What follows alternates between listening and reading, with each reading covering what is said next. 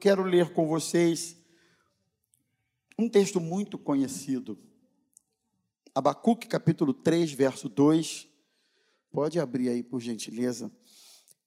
Ah, Abacuque, livro do profeta Abacuque, capítulo 3, verso 2. Naum, Abacuque, Sofonias. Fica no meio ali, profetas menores. O livro de Abacuque tem apenas três capítulos. Na minha Bíblia, são duas folhas, uma folha e meia, na verdade. É bem curtinho. Abacuque, capítulo 3, versículo 2, diz assim: Tenho ouvido, Senhor, tenho ouvido a tua fama e me sinto alarmado. Aviva a tua obra, Senhor, no decorrer dos anos, e no decurso dos anos faze-a conhecida. Na tua ira, lembra-te da misericórdia. Aviva, Senhor, a tua obra no decorrer dos anos, e no decurso dos anos ou dos dias, faze-a conhecida. Meu Deus, fala conosco através da tua palavra agora. Nós temos sido tão abençoados com os louvores, com as orações e com tudo que temos compartilhado aqui mas nós precisamos também ouvir a tua voz através da tua palavra, que é o principal veículo, o principal instrumento, Senhor, a autoridade maior por intermédio do qual o Senhor fala conosco é a tua palavra. Então, permita que seja assim, mais uma vez, e permita que não apenas possamos compreender o que vamos ouvir hoje, mas também colocar em prática. Ajuda-nos, nós oramos em nome de Jesus. Amém e amém. Irmãos, nós estamos, terminamos há poucos dias atrás, uma semana, né? Que foi uma semana que nós chamamos de Semana do Avivamento. Nós programamos essa agenda, pensamos em cada pessoa para estar conosco, ministrando, cantando, participando, oramos nesse sentido, pedimos a Deus que nos abençoasse. Nosso coração se encheu de expectativa com relação a esta semana, ela veio, aconteceu, e quem esteve presente pôde constatar é, o quanto essa semana foi abençoada, né? Nós ouvimos tantas mensagens, pessoas ungidas cantando, é, e nós chamamos de Semana do Avivamento. Mas eu quero reiterar aqui para vocês o que falei no primeiro dia desta semana, né, na, na, na terça-feira.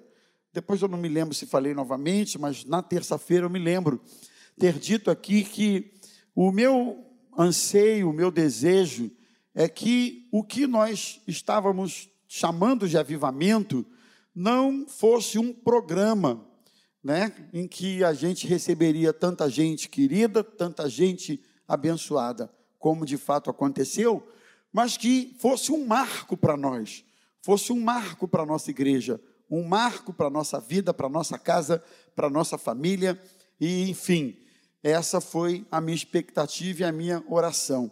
E eu estou de volta com esse tema, embora eu não tenha falado a respeito dele na semana do avivamento, mas eu quero falar hoje, eu quero falar agora para vocês a respeito daquilo que eu entendo que nós estamos precisando continuo entendendo a necessidade de sermos despertados. E é um despertamento que não é para o vizinho, não é para o amigo que não está aqui, não é para mês que vem. E eu também não quero viver no saudosismo de um despertamento que eu presenciei um dia. Não é?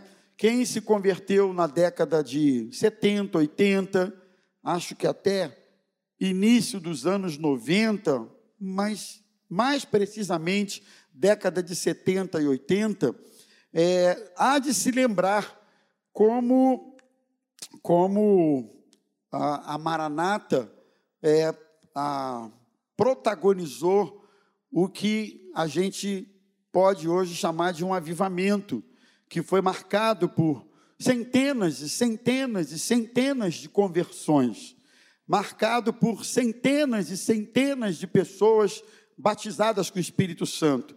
Foi marcado por centenas e centenas de pessoas que foram libertas, não é? Gente que foi liberta, gente que foi levantada na obra, etc, etc. No entanto, não dá para a gente viver desse saudosismo, desta lembrança. Não dá para a gente alimentar hoje a nossa realidade, né, o nosso espírito, com as lembranças do que a gente presenciou. O, acho que é o pastor Patrick, eu já ouvi falando, que ele sente saudade de um tempo que ele não viveu. Porque, como ele é mais jovem, então, esse período aí, década de 70, 80, ele não viveu. Né? E, enfim, e aí ele, eu já ouvi falando, ele sente saudade de um tempo que não viveu. Eu vejo pessoas sentindo saudade de um tempo que ela não presenciou, mas o simples relato do que foi esse tempo gera uma saudade, né? Uma, se é que eu posso chamar assim, porque saudade tem a ver com o que você passou. Mas o relato por si só gera saudade. Por isso eu fiz questão de colocar a palavra hoje, agora, nesta noite, neste dia, neste lugar, com os que estão aqui neste auditório, é possível, plenamente possível, que o Espírito Santo promova um despertamento na nossa vida.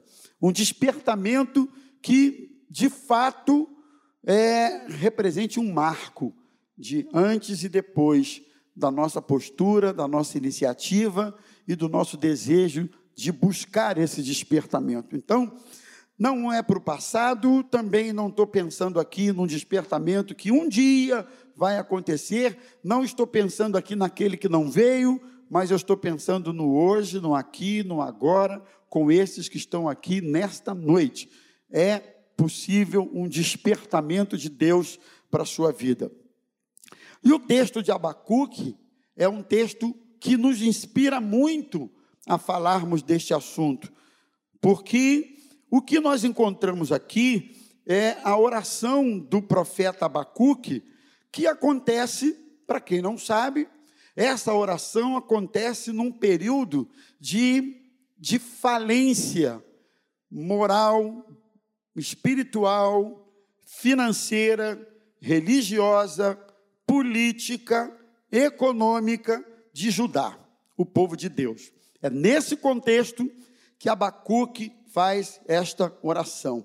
E o sentimento que envolve a alma do profeta é um sentimento de indignação, é um sentimento de inconformismo.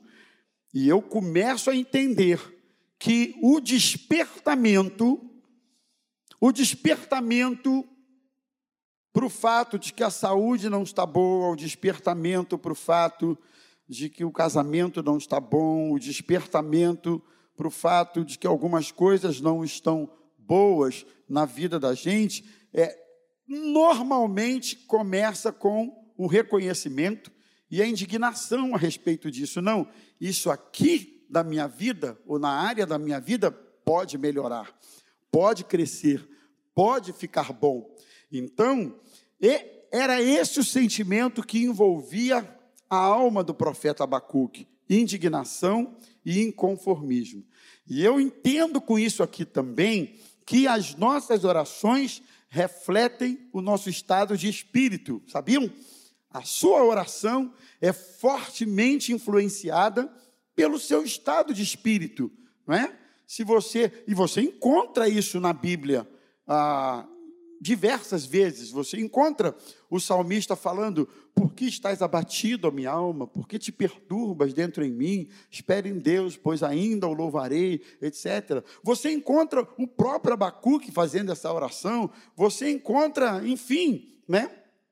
Homens de Deus orando de uma forma e a gente vê que aquela oração era fruto do seu estado de alma. Então, esse era o contexto do, que envolvia a oração do profeta Abacuque. E por que ele estava indignado e inconformado? Primeiro, pela ostensiva e sistemática atitude de desobediência do povo de Judá, não é? O povo sistematicamente desobedecia a Deus. E aí eu abro uma janelinha aqui para duas, duas conclusões interessantes. Primeiro, nem sempre o conhecimento da verdade gera obediência. O povo de Judá conhecia a verdade, sabiam que estavam em desobediência. A desobediência não se caracteriza na atitude daquele que não conhece a respeito. Se o sujeito não conhece a respeito, está praticando algo na ignorância, não, não, não caracteriza muito desobediência. Mas a desobediência é quando você sabe que não é para fazer. Alguém, todo mundo aqui, um dia foi criança e o pai ou a mãe disse: não faça isso. Aí você foi lá e fez. Já, né? Ou você tem filhos, não faça isso. Aí ele vai lá e faz. Aí você dá uma colher de chá. Aí você de novo, diz, ó, não, da próxima vez, deixa assim, pontinho, pontinho, pontinho. Não faça, aí ele vai lá e faz de novo. Aí você dá uma chance, olha, da próxima vez, aí ele vai lá e faz de novo. Chega uma hora que você resolve agir, né? É, já, já fui alvo disso aí. Né? Hoje em dia não pode fazer nada com filho, mas na minha época, irmão, infelizmente podia. Infelizmente não tinha prote proteção dos animais, não, proteção da criança. Não tinha proteção da criança, A criança não era protegida com nada. Um estatuto, não tinha estatuto nenhum, não. O pai vinha atrás, meu amigo, com um cabo de vassoura e aonde pegar, pegou. Né? Chinelo onde pegar, pegou. Tapa onde pegar, pegou e etc. Né?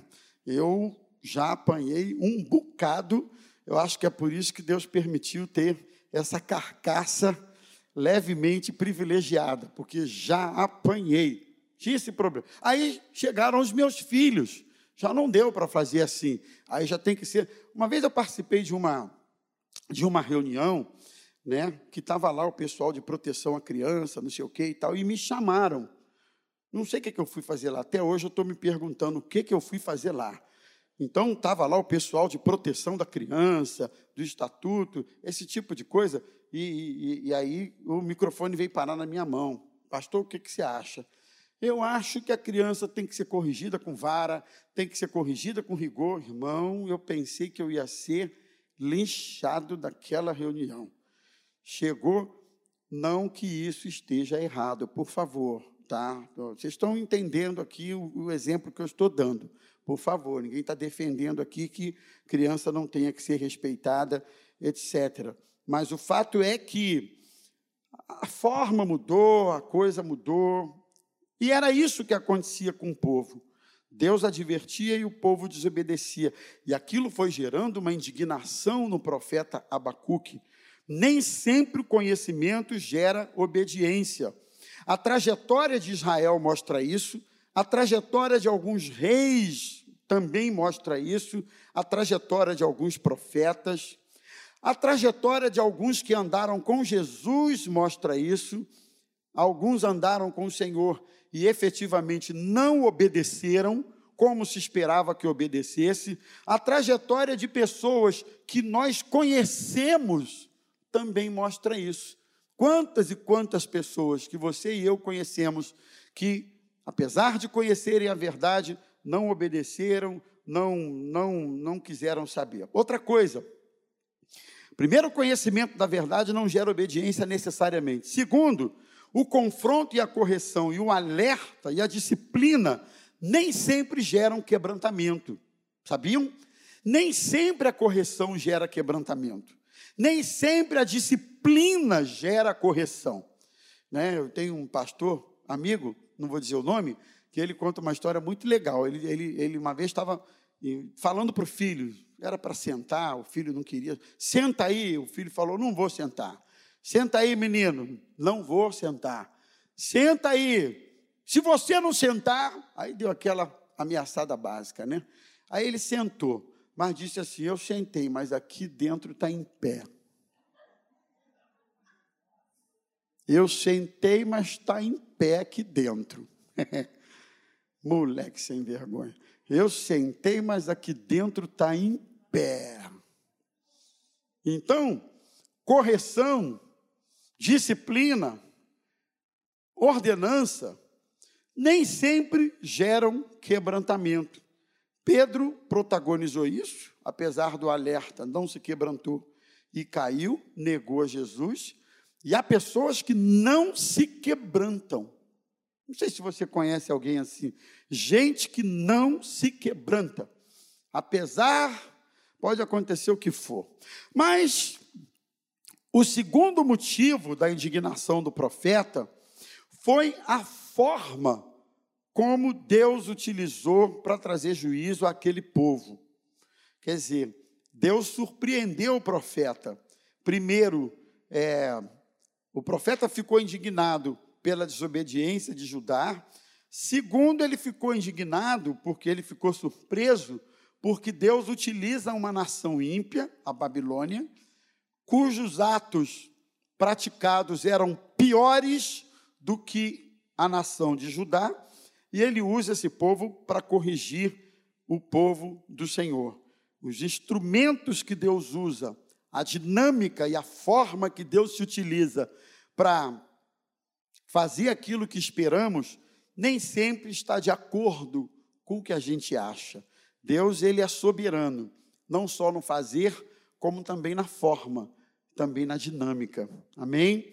O fato é que a situação era tão caótica uma situação de crise, de medo, de desolação, que ele então clama a Deus, versículo 1, dizendo: Tenho ouvido, Senhor, as tuas declarações e me sinto alarmado.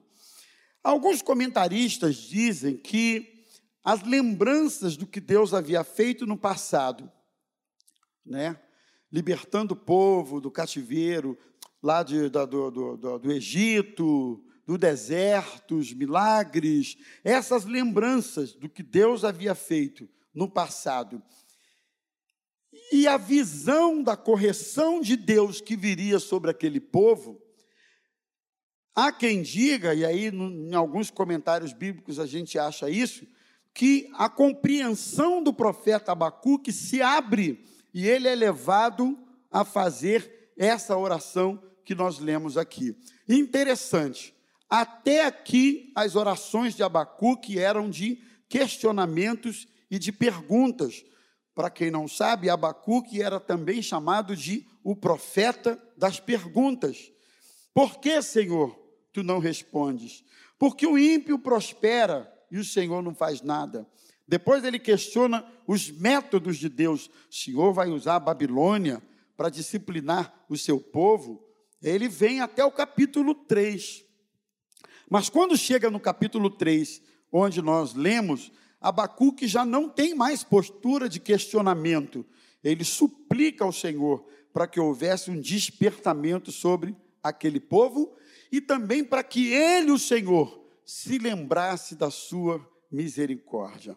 Ele sabia que a disciplina viria sobre o povo de Deus, não é? E aí Há quem diga que essa expressão que nós lemos aqui, no meio dos anos, no decurso dos dias, seja uma expressão, e, e, e, e aí fazendo uma alusão prática disso aqui, significa o seguinte: é nesse período, é no meio dos anos, é no meio da caminhada, que você não é mais tão novo na fé, tão inexperiente, mas que você já é uma pessoa que tem um certo nível, uma certa maturidade, uma certa experiência com Deus, alguém diz que é no meio dos anos, quando o fervor do primeiro amor já se foi, quando aquele ímpeto pela oração, pela palavra, pela evangelização, pela casa de Deus, por falar de Jesus para as pessoas, que é quando aquilo tudo já foi, porque você não está num primeiro amor mais. Está aí uma palavra de advertência de Jesus para aquela igreja. Tenho, porém, contra ti só uma coisa: que você deixou o primeiro amor.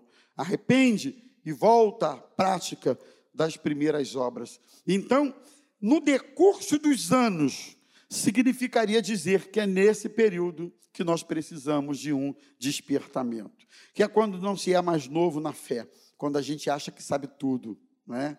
É aquele período que a gente acha que é senhor das teologias, senhor das doutrinas, senhor dos métodos de Deus, senhor de todas as coisas.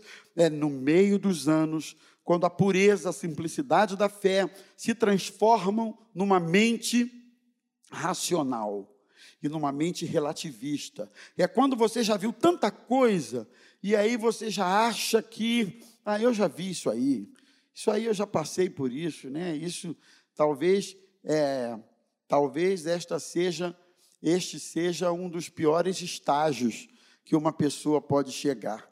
É aquele estágio em que ele, ele, ele se acha senhor de si mesmo, não é?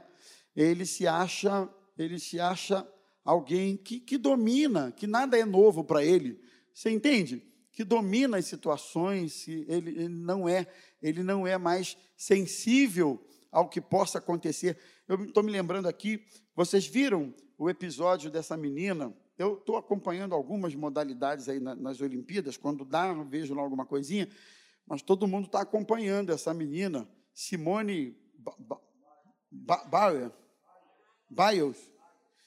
É, essa Simone, deixa eu ficar só com a Simone. Ela era a favorita lá para a modalidade dela, né? Ela era a favorita. É, se depositava uma expectativa gigantesca em torno da performance dela, né? Gigante. No entanto, ela foi fazer o salto lá, aconteceu qualquer coisa, né? Você olha para aquela menina, é o símbolo da perfeição. Gente, como é que alguém domina o corpo daquele jeito? É uma coisa que você olha assim, é quase que um sobrenatural, meu Deus. Como é que dá aquelas piruetas? Eu fico entrevado só em ver, só em olhar, meu Deus, praticável, impensável. Então, assim, todos os olhares, todas as expectativas em torno dela. E aí ela não conseguiu, e ela iria disputar mais algumas modalidades, né? mas ela disse: Ó, minha, minha cabeça não não tá, não, não tá em, não tá em sintonia, não está em condições, eu preciso trabalhar a minha cabeça. E ela entendeu a sua limitação, ela entendeu a sua dificuldade, ela entendeu que era hora de parar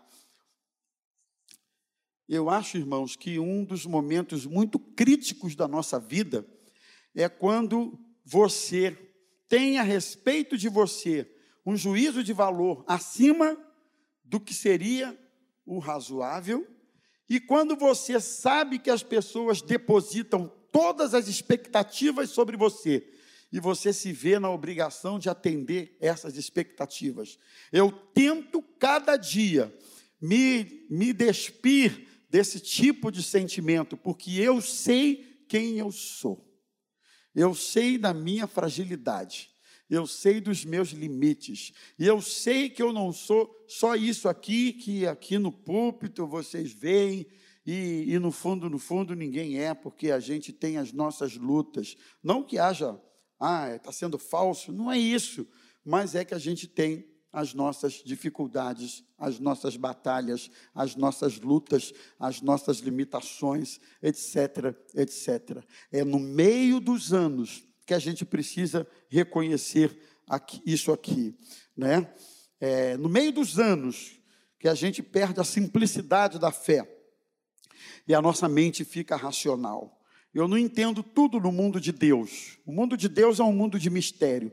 A Bíblia diz que em parte nós conhecemos e em parte nós profetizamos. É no meio dos anos que a minha vida de devoção e busca a Deus acontece quando vêm os grandes dramas da vida. Já não é uma coisa sistemática mais. Então, a gente precisa de um despertamento. É no meio dos anos. Então, baseado nessa realidade, é que nós estamos falando desse tema aí, despertamento que nós precisamos hoje, que vai de fato fazer diferença na nossa vida, diferença na nossa realidade, despertamento que vai fazer diferença no nosso dia a dia.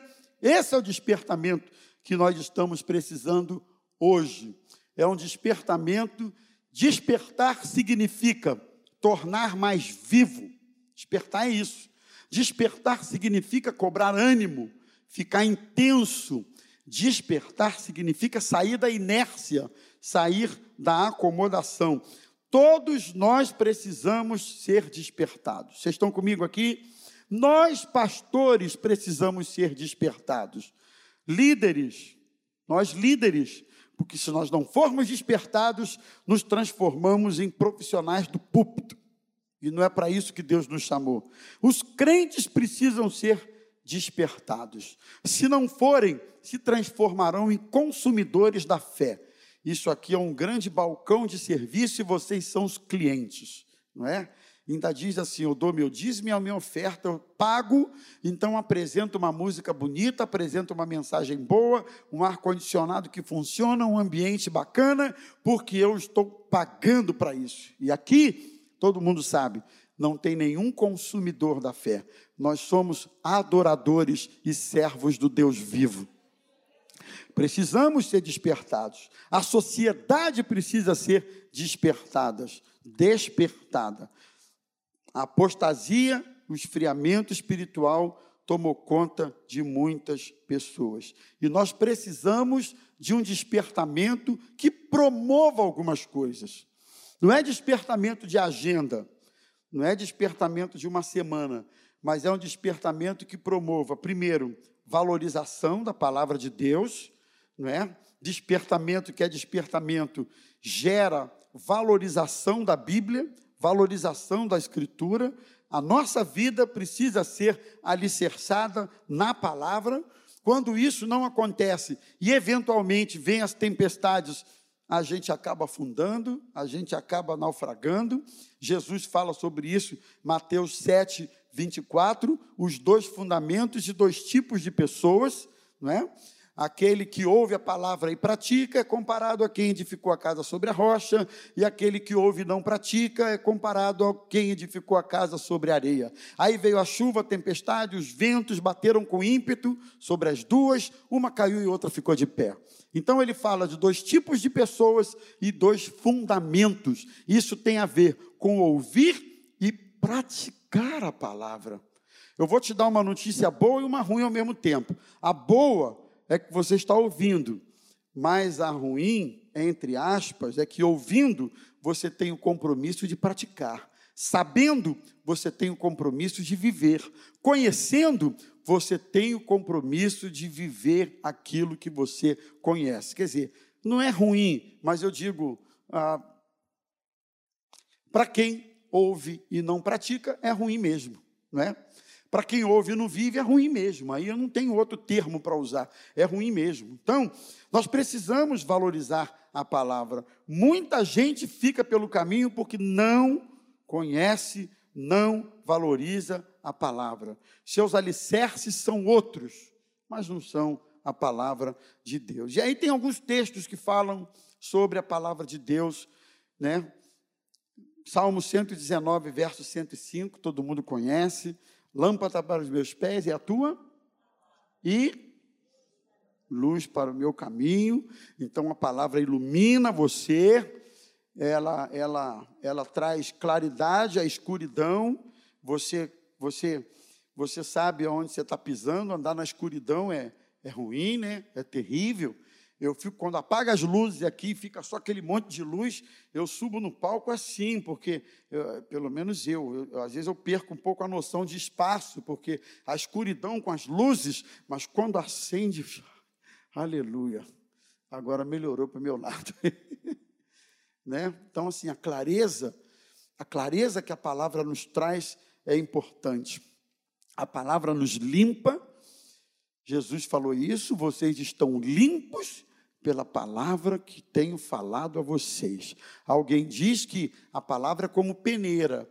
Você, se você puser uma peneira, né, uma peneira é toda vazada debaixo de uma torneira e você balançar a peneira de um lado para o outro e balançar de um lado para o outro, você não vai reter água nenhuma, mas ao final de um tempo fazendo isso, a peneira vai ficar limpa.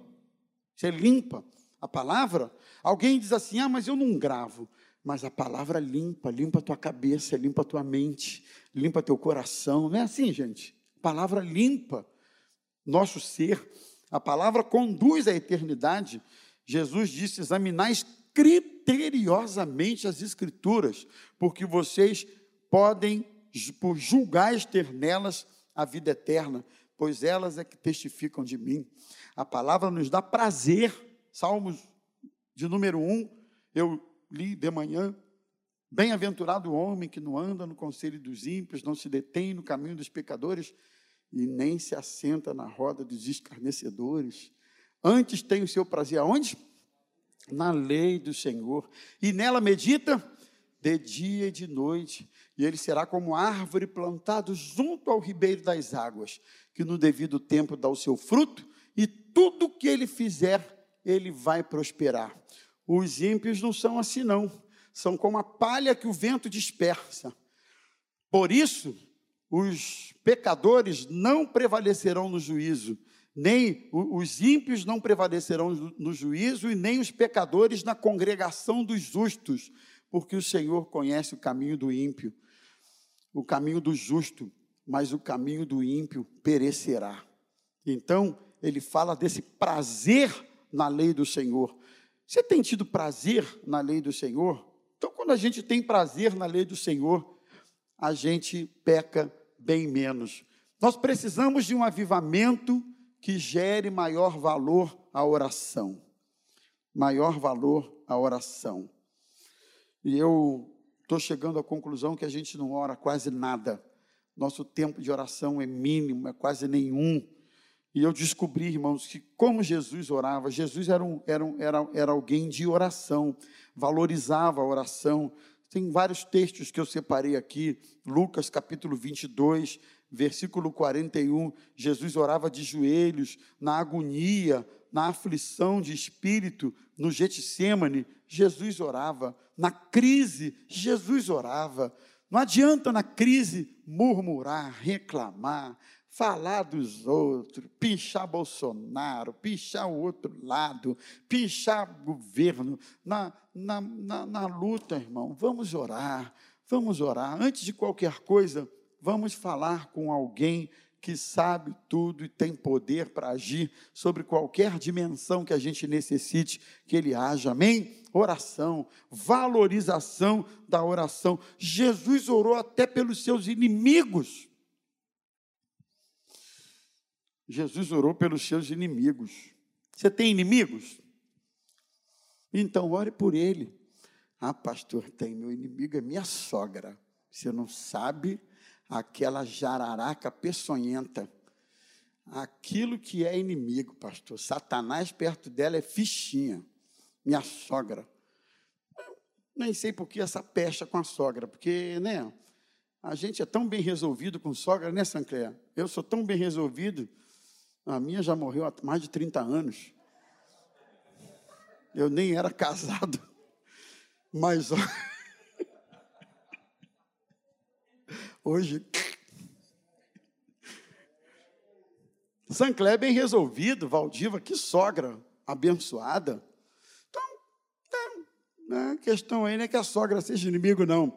A questão, a questão aí é que é que falta a atitude certa. Quem é seu inimigo? É seu patrão? É seu irmão? Eu não sei. Quem você elege como tal? Ore por ele. Jesus orou. Até quando teve aquela sensação de que Deus estava longe, eu acho que todo mundo aqui já teve uma sensação parecida, mas em algum momento, puxa, mas parece que Deus está tão distante mesmo assim, irmãos, a gente não caminha pelo que sente, a gente caminha pelo que crê. Mesmo que o meu ser tenha esse sentimento de que Deus está distante, eu sei que Ele não está distante. A Bíblia diz: perto está o Senhor. Ele está pertinho, Ele está junto. Jesus disse: Eu vou estar com vocês todos os dias, o tempo todo. Então, ore. Jesus orou nesses momentos. Então, nós precisamos de um despertamento que gere valor pela oração. Mas em terceiro, eu coloquei isso aqui, nós precisamos de um despertamento que promova um profundo arrependimento pelo pecado. Um profundo arrependimento. Eu me lembrei agora de uma palavra que eu não coloquei, mas eu vou acrescentar. Profunda consciência e arrependimento pelo pecado. Arrependimento só vem com a consciência. Diz que uma pessoa foi chamar um, conversar com um pastor, aí disse assim: Pastor, eu estou com um problema, uma dificuldade assim, é que eu estou gostando assim de um homem que é casado e estou começando um relacionamento, estou com esse problema, ora por mim. O pastor diz: Não, isso não é problema, isso tem nome, isso é pecado. Pastor, eu, eu o outro pastor, eu estou com uma dificuldade assim, e sabe como é que é? Eu tive que falar uma mentirinha assim, não é uma mentirinha. E aí eu tenho essa dificuldade. Não, isso não é dificuldade, isso é pecado.